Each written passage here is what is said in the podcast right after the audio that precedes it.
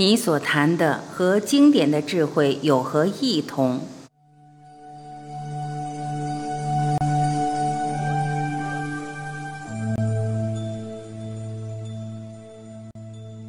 问，博士，我想请问，您在全部生命系列想表达的理念，跟古人想表达的是一样的吗？答，我们要记得。古人大圣人其实没有什么特别想表达，甚至没有什么法，没有什么学问想表达出来的。过去的大圣人，无论佛陀、耶稣、老子，最多只是把他个人的体验和理解，用最普通的话、最平凡的话，跟外围的弟子做一个表达和分享，最多只是活出真善美。他们活出来的真善美、大喜乐，无论外围的人或是后来的弟子都可以体会到。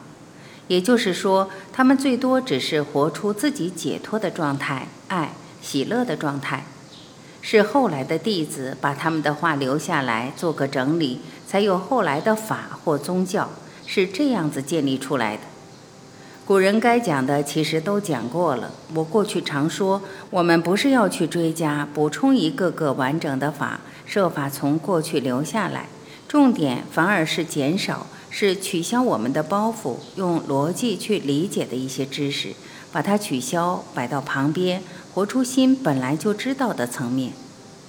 有时候我感觉不忍心，很多朋友修行几十年，越修行越不快乐，烦恼越多，对自己失望，甚至绝望。有些朋友会认定这一生不可能成就，这是你我都会碰到的状况。根本没想到，其实真正要做的反而是做不来的。你不可能得到本来就有的一部分，而且还是主要的一部分。所以这时候我们需要简化。人生已经太复杂，带来许多的烦恼，步调又快，我们需要大大的简化，把方法简化。其实古人老早都已经把这个路走出来，也老早为我们指出路标。我最多透过全部生命系列，把这些路标找回来，做一个简单的整合。接下来用个人的一点体验来做一个汇总、说明和分享。倒不能说这么讲跟古人是相同或不相同，这一点对我个人也不重要。但是我敢这么说，这些分享绝对离不开古人留下来的话，只是透过整理，透过现代的语言，希望你我都可以活出来。活出来，并不是在理论的层面懂了。很多朋友会认为自己懂了，这也是我最担心的。他以为懂了沉浮，懂了参，懂了二元对立就解答了一切的问题就解决了，也就修道了。其实不是这样子。真正活出来，是透过每一个细胞的体验来证明古人留下来的这些话，或全部生命系列想表达的重点。只有这样子，才可以彻底体会、领悟这里表达的观念。领悟了，发现这本来就是自己有的，你本来就知道。假如你不知道，不可能被这些话吸引，还想去多接触。就好像你在更深的层面本来就知道这里想表达的一切，才会一次一次想回来，想回到生命的根本，也就是那么简单。我很诚恳的希望你听到这些话，把质疑心挪到旁边。把自己的脑投射出来的种种问题挪到旁边，把种种抗议或认为自己懂的心态摆到旁边，最多就像天真的婴儿才从这个瞬间生出来。每一个瞬间重生，天真单纯，就像个婴儿。不要再加一个层面的理解、解释、分析、抵抗、反对、反弹。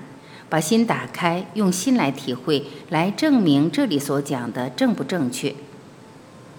这么一来，你自然就会发现，我们这一生所体验的人生其实是个大妄想，是头脑投射出来，再透过五官的作用，把这个世界局限到一点，而把这一点当做我们的人生来看，我们自然发现，其实全部生命的潜能不是这么一点，不可能就是那么一点。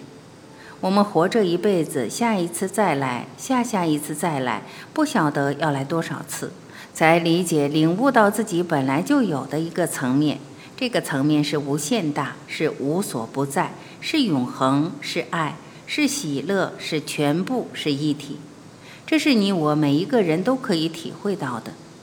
我敢这么说，这一生来主要的目的，假如有一个目的好谈的，其实讲目的也是头脑投射出来的观念，最多也只是轻轻松松醒觉，轻轻松松体会到真正的自己是谁，其他没有另外一个东西比这个更重要。我们可以想得出来的全部问题，跟真正的生命一体其实都不相关。我们可以用语言表达出来的任何经验，不管多丰富、精彩、微细，还只是头脑投射出来的，还离不开二元对立。这一点大家要注意。走到最后，其实一句话都讲不出来，最多只能说我宁静，再宁静，再宁静。谁宁静也不用去管，只要讲到我还是小我。我才会说，古人其实什么都不想表达，一个字都没有留下来，是后来的弟子转出来留下来一个记录。你看，耶稣也没有留下记录，佛陀更不用讲，连苏格拉底这位西方的大禅师也没有，是后来弟子留下来的。老子也是如此，孔子也是这样子。为什么不会留下一个法、一些课程？因为这些对他不重要。古人都知道，任何话可以表达出来，已经把一体局限了，把整体区隔成一个时空的小角落，所以何必去留话？这一点，假如你懂了，一路走下去会越来越宁静，最多是放过这个世界，也放过自己，不做任何批评，不去责备自己，也不去责备别人，没有任何期待，对自己没有什么期待。对别人也没有什么期待，因为只要可以讲到自己、别人或是世界，还是头脑投射出来的。因为我们还认为这个世界很坚实，所以不可能离开因果的作用。是因果再加上头脑的投射，才让我们有时空的观念。我们仔细想，什么叫做时空？有空间的观念，有时间的观念，这本身还是二元对立。所以，一个人真正懂了，发现全部的法都要放掉，连知识都要放掉，全部的法门都要放掉，这里讲的话都要放掉，全部生命系列所带来的全部观念都要放掉，一个人才可以解脱，才可以醒觉过来。